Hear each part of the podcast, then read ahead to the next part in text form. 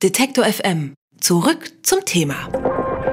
Liebe jetzige und frühere Regierung, liebe Abgeordnete im Deutschen Bundestag.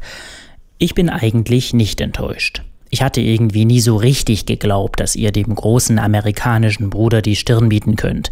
Ich weiß, ich habe Grundrechte. Ich weiß aber auch, es gibt Realitäten. Diplomatische, politische, inoffizielle.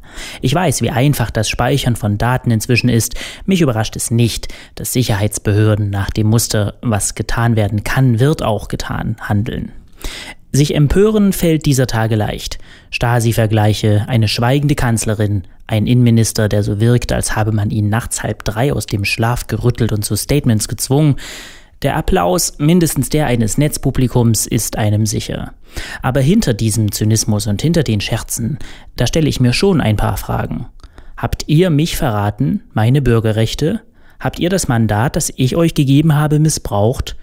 Habt ihr euren Amtseid gebrochen? Habt ihr Kapitulationserklärungen abgegeben? Vielleicht. Aber wisst ihr was? Es empört mich nicht mehr. Es ist mir fast egal. Und das besorgt mich viel mehr.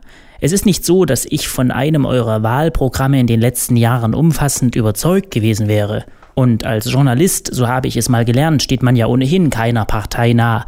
Aber ich bin Demokrat und politisch interessiert. Ich weiß, wie wichtig das Kreuz ist, weil sonst weltfremde oder menschenfeindliche Irre die Mandate bekommen. Aber jetzt mal im Ernst. In den letzten Monaten habt ihr es geschafft. Ich bin kurz vorm Nichtwähler. Sagt mir einen Grund, warum ich auch nur einem von euch für vier Jahre die Macht übertragen soll. Eine Union, deren Innenminister den Bürgern sagt, sie sollen Aufgaben, die sie zu Recht vom Staat einfordern, besser selbst machen, deren Kanzleramtsminister für die Geheimdienste zuständig ist und dem größten Geheimdienstskandal der letzten Jahrzehnte nichts sagt, einer Kanzlerin, die ohnehin nichts sagt, oder einer liberalen Partei, deren Außenminister nicht zu hören ist und die in der Autobiografie eines Ex-Innenministers aus den eigenen Reihen schon vergangenes Jahr nachlesen konnte, dass die NSA da was Beängstigendes aufbaut, oder einer SPD, die keineswegs vorbildlich offen erklärt hat, was Rot-Grün 2001 nach 9-11 von der Arbeit der amerikanischen Geheimdienste wusste oder billigte und vorsichtshalber einen Untersuchungsausschuss erst nach der Wahl will.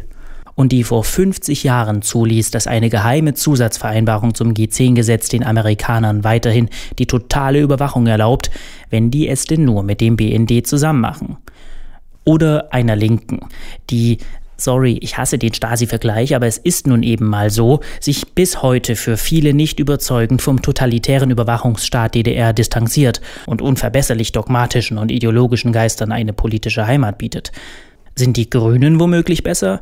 Im Interviews geben vielleicht. Leider zeigt die Statistik, sobald Grün in Regierungsverantwortung ist, dreht sich der Wind. Vier von neun verfassungswidrigen Überwachungsgesetzen haben die Grünen zugestimmt, mehr noch als die FDP. Nicht wenig von dem, was der BND heute ganz legal mit unbescholtenen Bürgern tun darf, verdankt er auch den Grünen. Liebe Regierung, liebe Abgeordnete, nun werdet ihr sagen, das kann man nicht alles in einen Topf werfen. Aber wisst ihr was? Das kann ich doch. Denn nur weil ihr euch hinter der Schutzbehauptung, politische Zusammenhänge seien viel zu komplex für solche einfachen Vorwürfe zurückzieht, sind die Vorwürfe nicht aus der Welt. Es gibt hier nur zwei Möglichkeiten. Ihr empört euch, obwohl ihr es besser wisst und informiert wart.